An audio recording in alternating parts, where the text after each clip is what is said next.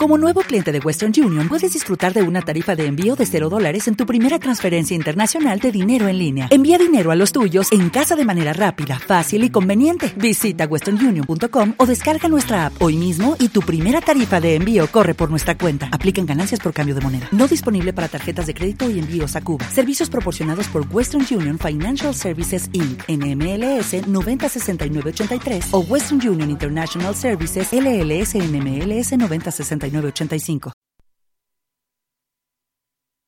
Quiero llevarte lejos, baby, déjame. Quiero llevarte lejos, baby, déjame. Te llevaré.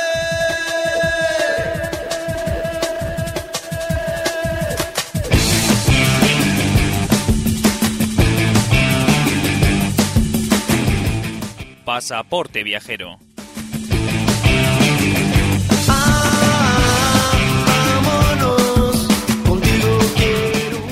Buenas tardes, bienvenidos a Pasaporte Viajero.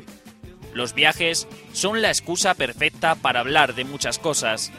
Por ejemplo, viajar nos permite adentrarnos más profundamente en dos misterios, el esotismo y la matemática.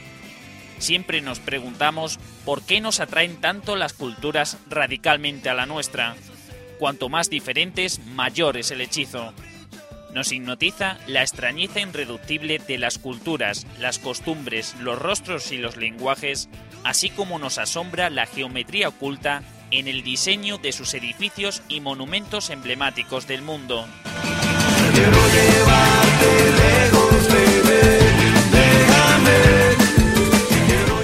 También la matemática nos hace calcular los kilómetros recorridos como es en nuestro caso, que ya llevamos acumulados cerca de 13.000 entre los tres destinos visitados hasta el momento.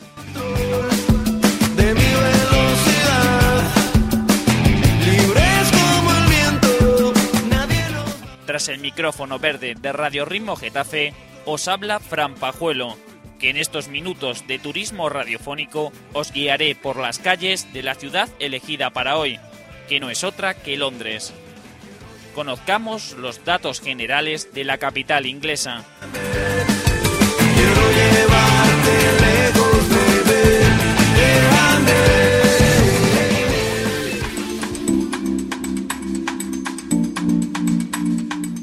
Londres es la capital de Inglaterra y del Reino Unido. Situada a orillas del río Támesis, en el sureste de la isla de Gran Bretaña, su establecimiento lo originan los romanos alrededor del año 43 con el nombre de Londinium.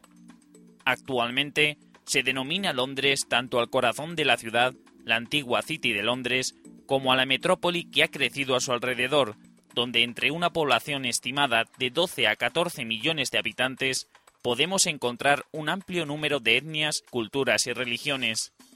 La red de transporte, administrada por Transport for London, es una de las más extensas del mundo y el aeropuerto de Heathrow, el aeropuerto con mayor tráfico internacional por volumen de pasajeros de Europa. Londres tiene un clima oceánico templado, con veranos con temperaturas medias de 18 grados e inviernos estables con una temperatura media de 4. Una de las partes negativas de Londres es su alta contaminación, emitida por las industrias y automóviles británicos a pesar de tener una gran extensión y grandes áreas verdes.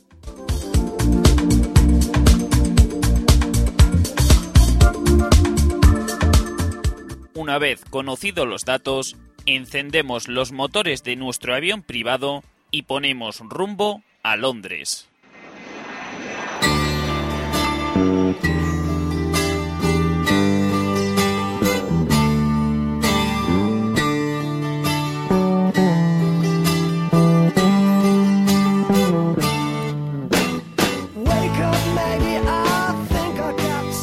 Comenzaremos nuestra visita a Londres por el London Eye, junto al río Támesis que cruza la ciudad de este a oeste. Para ello, utilizaremos el metro, ya que con 274 estaciones y más de 408 kilómetros de líneas activas, nos llevarán a cualquier parte de Londres. En esta ocasión, nos bajaremos en la estación Waterloo utilizando las distintas líneas disponibles dependiendo del lugar de donde procedamos.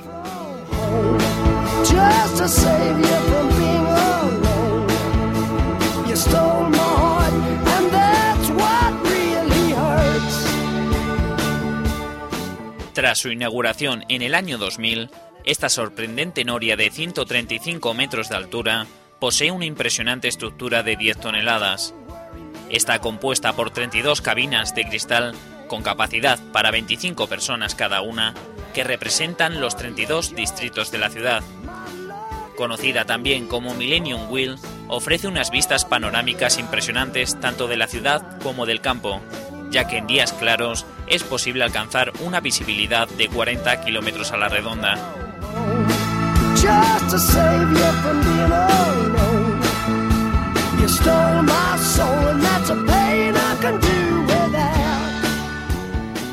El recorrido dura aproximadamente 30 minutos, donde la estructura está en constante movimiento a una velocidad lenta que permite que puedan subir y bajar los pasajeros sin tener que detenerse. La parte negativa del London Eye es su elevado precio y en determinadas épocas las colas para montar pueden ser de más de una hora.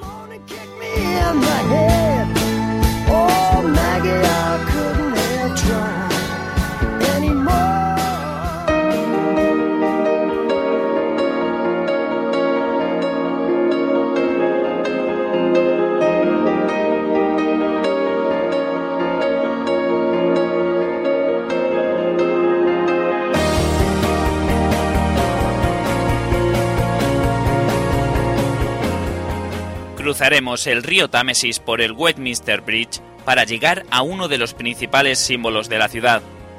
Conocido como Big Ben, el famoso reloj de las casas del Parlamento se ha convertido en una de las imágenes más famosas de Londres. Aunque generalmente cuando hablamos del Big Ben nos referimos al edificio de la Torre del Reloj, esta denominación no es del todo exacta, ya que realmente el Big Ben es una enorme campana de 14 toneladas que se encuentra en el interior de la torre.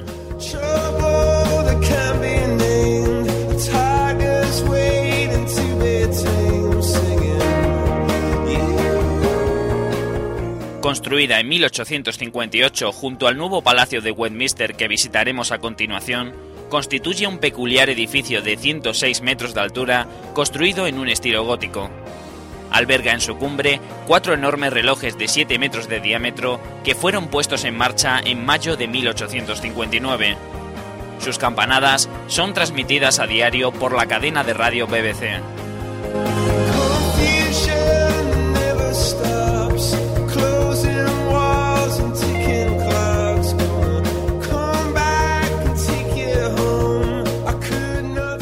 Como símbolo de la puntualidad inglesa, el Big Ben es capaz de soportar las inclemencias meteorológicas como la nieve o el viento, manteniendo intacta su puntualidad. Incluso soportó los bombardeos alemanes durante la Segunda Guerra Mundial. Una fecha que no podrán olvidar los ciudadanos ingleses es la Nochevieja de 1962, donde por culpa de unos fallos técnicos entraron con 10 minutos de retraso en el nuevo año.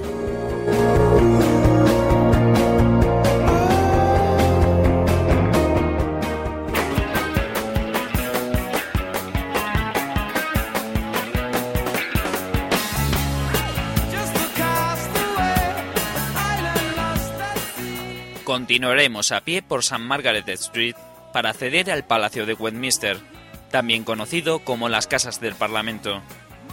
Es un edificio gótico victoriano que alberga las dos cámaras que componen el Parlamento británico.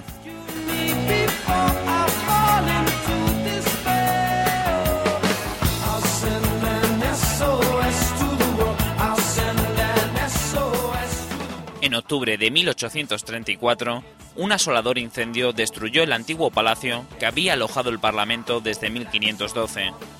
Del antiguo palacio solo se pudo salvar una ínfima parte compuesta por el Westminster Hall, los claustros, la cripta de St. Stephen Chapel y la Jewel Tower, una construcción del siglo XIV en la que se guardaban las joyas y el oro.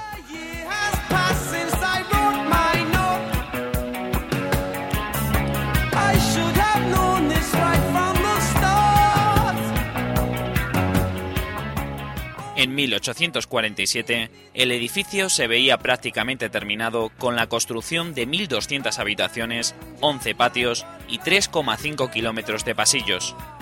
El palacio se encuentra flanqueado por la Victoria Tower, una imponente torre que reúne las copias de todas las leyes del Parlamento desde 1497, y por la carismática Torre del Big Ben que recientemente hemos visitado.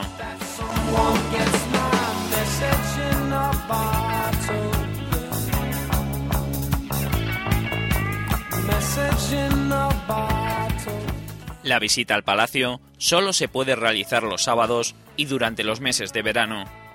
Las entradas se pueden conseguir haciendo cola el mismo día, por lo que es recomendable llegar pronto si no queremos perder un tiempo valioso de nuestra visita a Londres.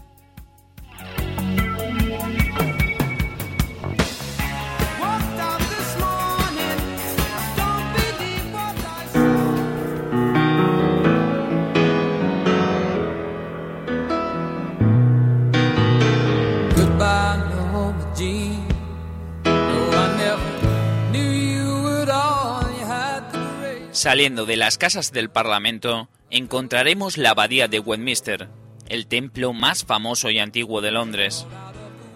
Construida con estilo románico, fue consagrada en el año 1065 para dar cobijo a los monjes benedictinos. Durante el siglo XVIII sufrió su mayor transformación tras la construcción de las dos torres de la entrada principal.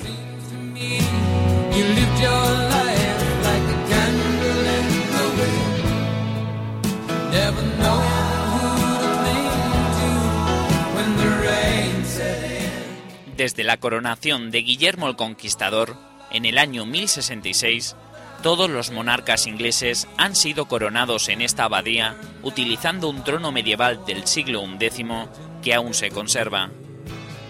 La abadía contiene numerosos lugares de interés que podremos visitar ayudados de la audioguía que viene incluida junto con la entrada al recinto.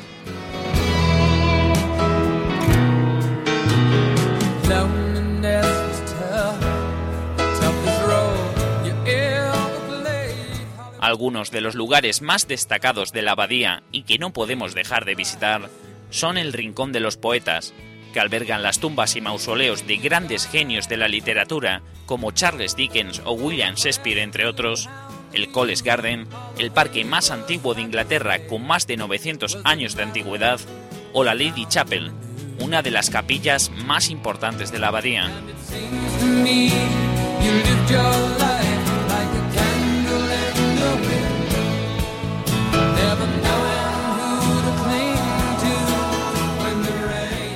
Algunos de los acontecimientos más recientes celebrados en esta abadía han sido el 80 cumpleaños de la reina Isabel II o el funeral de la princesa Diana de Gales, donde el propio Elton John interpretó al piano la canción que escuchamos de fondo, con una letra versionada para la ocasión.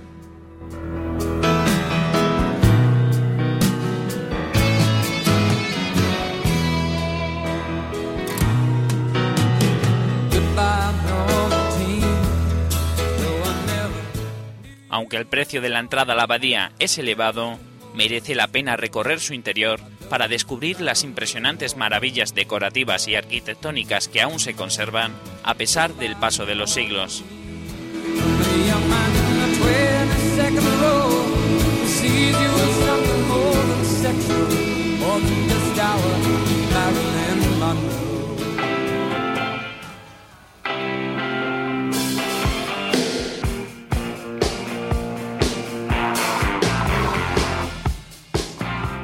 Saliendo de la abadía de Westminster, callejearemos en dirección noroeste hasta llegar a St. James Park, el más antiguo de los parques reales de la ciudad y un encantador pulmón situado junto al Palacio de Buckingham.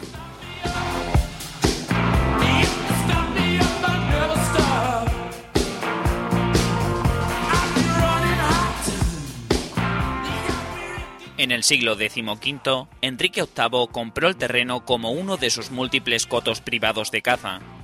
A finales del siglo XVII, la zona fue transformada en un jardín de estilo francés, para posteriormente Carlos II encargar a la construcción del actual parque.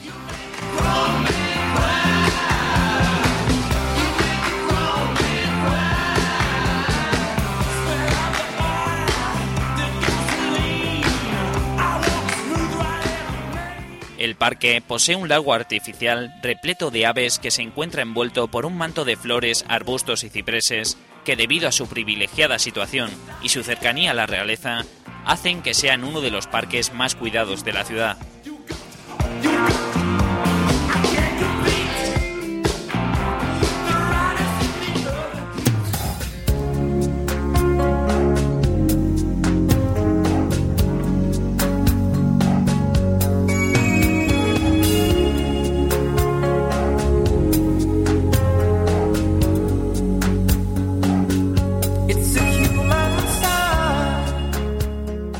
Si nos dirigimos al extremo oeste de St. James Park, llegaremos al Palacio de Buckingham. Este palacio es la residencia oficial de la familia real británica en Londres desde 1837. Actualmente es el lugar de residencia de la reina Isabel II.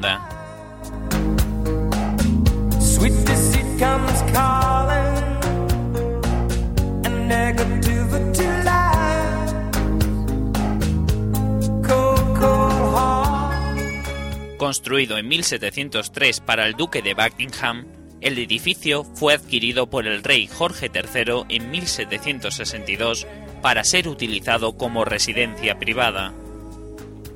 Desde su construcción ha sido ampliado y remodelado en varias ocasiones, ya que durante la Segunda Guerra Mundial fue bombardeado incesantemente, destruyendo entre diversas dependencias la capilla real.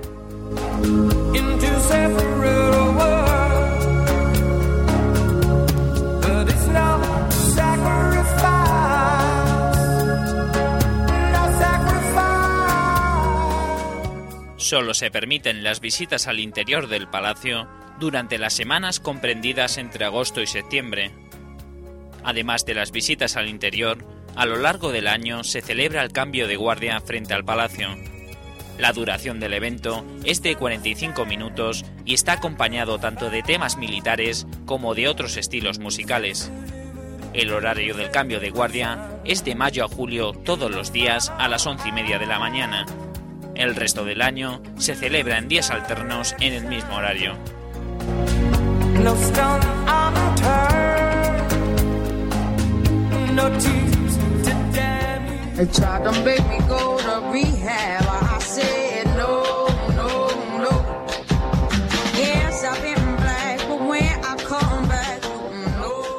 Continuaremos caminando hacia el noroeste hasta llegar a Hyde Park, con más de 140 hectáreas de extensión, es el parque más grande del centro de Londres.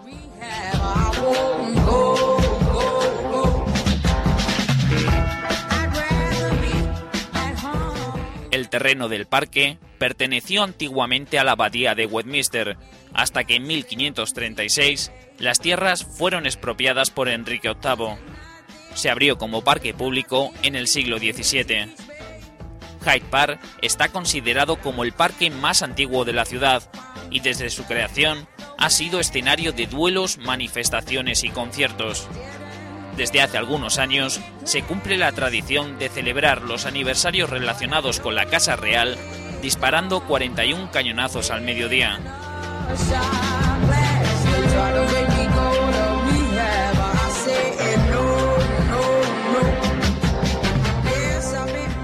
Además de pasear entre verdes caminos y olvidarse del mundanal ruido, en Hyde Park es posible realizar múltiples actividades como tomar el sol, patinar, montar en bicicleta o algunos otros deportes.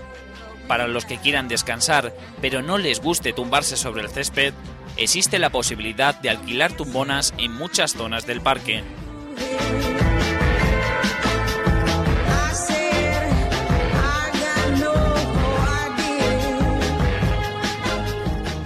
En la esquina noroeste de Hyde Park se encuentra Speaker's Corner, un curioso lugar en el que los domingos por la mañana se reúnen personajes variopintos para hacer discursos sobre diferentes temas. El Speaker's Corner se hizo famoso durante la Segunda Guerra Mundial ya que era el único lugar en el que la gente podía defender a Hitler y criticar a Churchill sin ningún temor a represalias.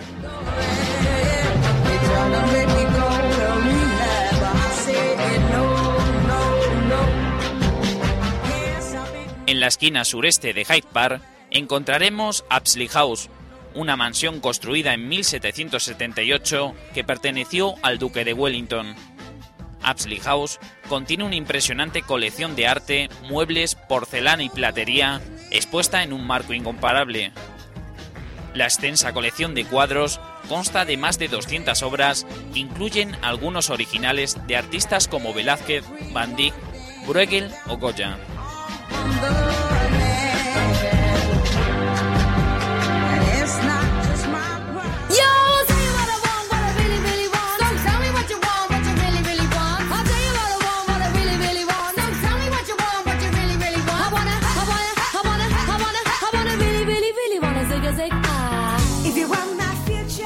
Utilizaremos el metro para llegar a Piccadilly Circus. Para ello, cogeremos las líneas Piccadilly u Bakerloo que nos llevarán a esta sorprendente plaza.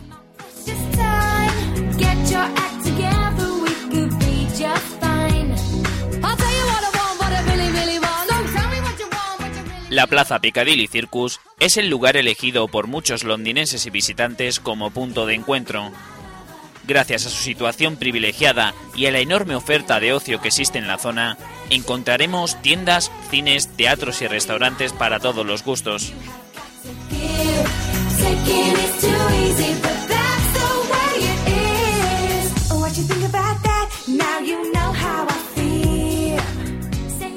En las inmediaciones de la plaza abundan las relaciones públicas que ofrecen entradas con descuento para los locales de moda recomendamos visitar Piccadilly Circus especialmente de noche, cuando las luces de neón hacen brillar la zona convirtiéndola en un lugar aún más especial.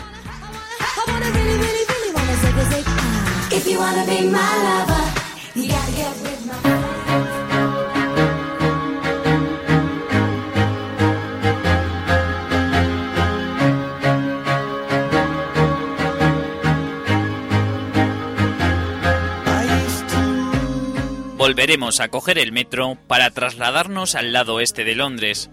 Nos bajaremos en la estación St. Paul's de la línea central para llegar a la Catedral de San Pablo.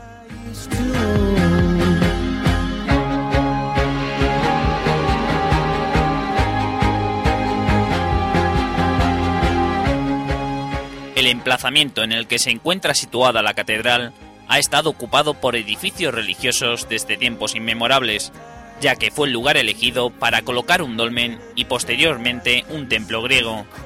El templo fue reemplazado por la iglesia más antigua de Inglaterra, construida en el año 604.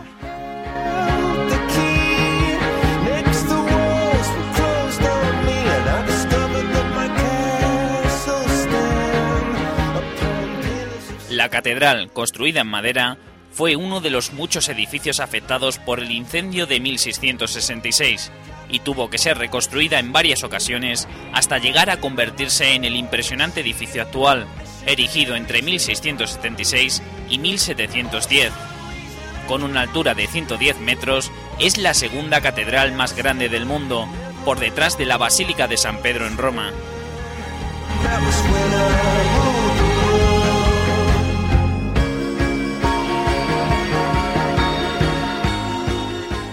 El enorme templo, con planta en forma de cruz, presenta una llamativa decoración, sobre todo en los preciosos techos decorados con pinturas al fresco. Probablemente el mayor atractivo de la catedral sea su gran cúpula, compuesta por tres galerías circulares a la que podremos acceder a través de los 633 escalones que cuentan hasta su cima.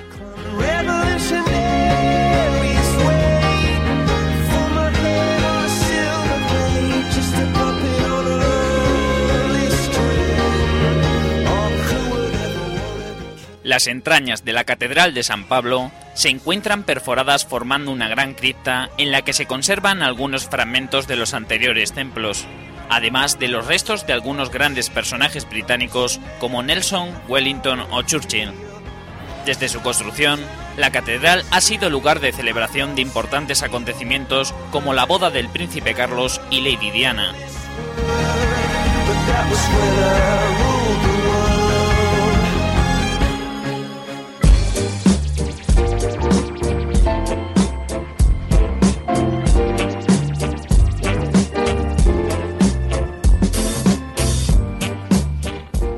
Volveremos a acceder al metro y nos bajaremos en la estación Monument de las líneas Circle o District.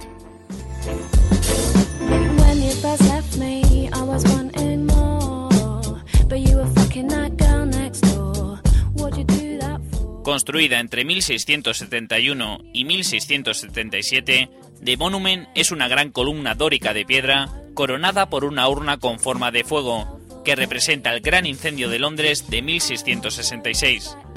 Los 61 metros de altura de la columna coinciden con la distancia a la que se encuentra del lugar en el que comenzó el incendio, la panadería Thomas Ferinor.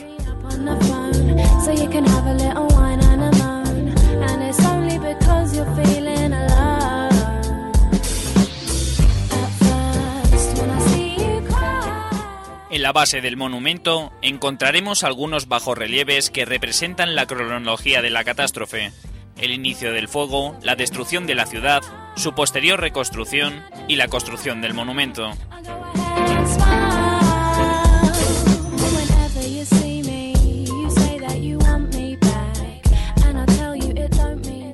Si disponemos de tiempo y las fuerzas nos lo permiten, subiremos a la cima del monumento a través de una estrecha escalera de caracol de 311 escalones, donde podremos disfrutar de las vistas de la zona del Tower Bridge.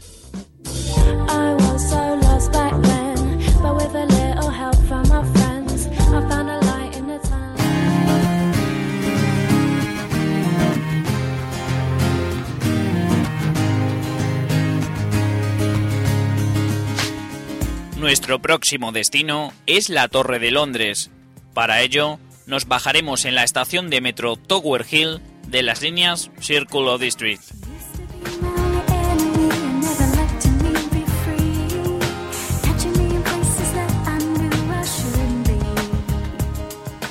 Construida bajo el reinado de Guillermo I, la Torre de Londres es una enorme fortificación que ha funcionado a lo largo de su historia como residencia real, arsenal, fortaleza y prisión.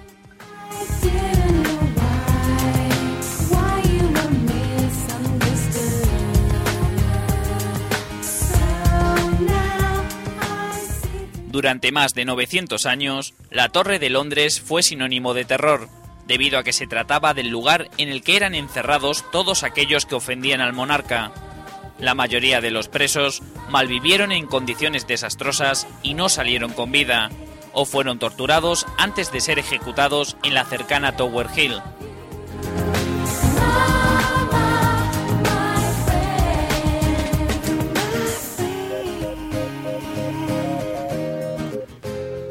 Fueron muchos los personajes de gran relevancia los que tuvieron la desgracia de sufrir entre las paredes de la Torre de Londres.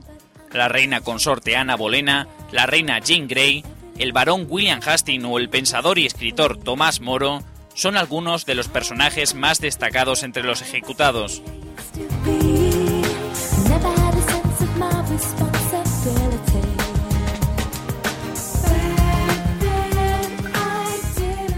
En el interior hay varios edificios que se pueden visitar, entre los que destacan la Torre Blanca, el Palacio Medieval o la Capilla Real de San Pedro. Otra de las imágenes más características de la Torre de Londres son los cuervos que residen en su cumbre. Según cuenta la leyenda, si los cuervos desaparecieran, se desplomaría la torre y con ella el reino.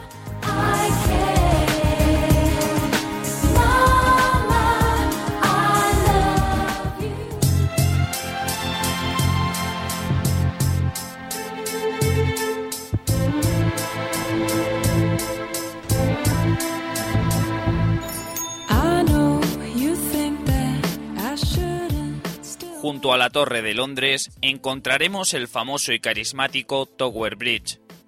Este llamativo puente levadizo construido con estilo victoriano es uno de los símbolos más destacados de Londres. Después de ocho años de construcción, su inauguración en 1894 unió las dos orillas del Támesis tras el gran crecimiento de la zona este de Londres.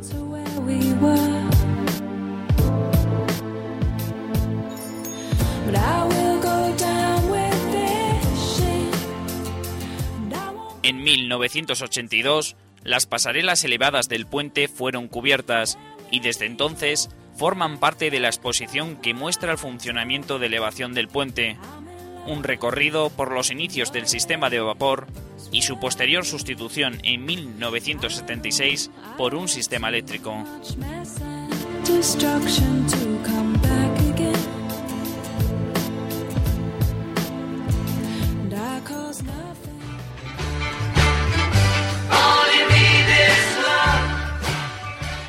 Junto al río Támesis y con la panorámica del Tower Bridge, no decimos adiós, pero sí hasta la próxima a nuestra visita a Londres. Como bien sabéis, en nuestro punto de encuentro www.pasaporteviajero.blogspot.com encontraréis todas las herramientas necesarias para conocer las ciudades que hemos visitado junto con sus mapas. Descargaros los programas para usarlos como audioguías en vuestras visitas a las ciudades o escribirnos a nuestro correo electrónico pasaporteviajero@radioritmo.org para resolver cualquier duda que os surja. Tanto en el blog como en las redes sociales de Facebook o Twitter podéis seguir puntualmente toda la actualidad del programa. Yo os espero la próxima semana en una nueva ciudad, un nuevo destino para los turistas radiofónicos de Pasaporte Viajero. Hasta la semana que viene.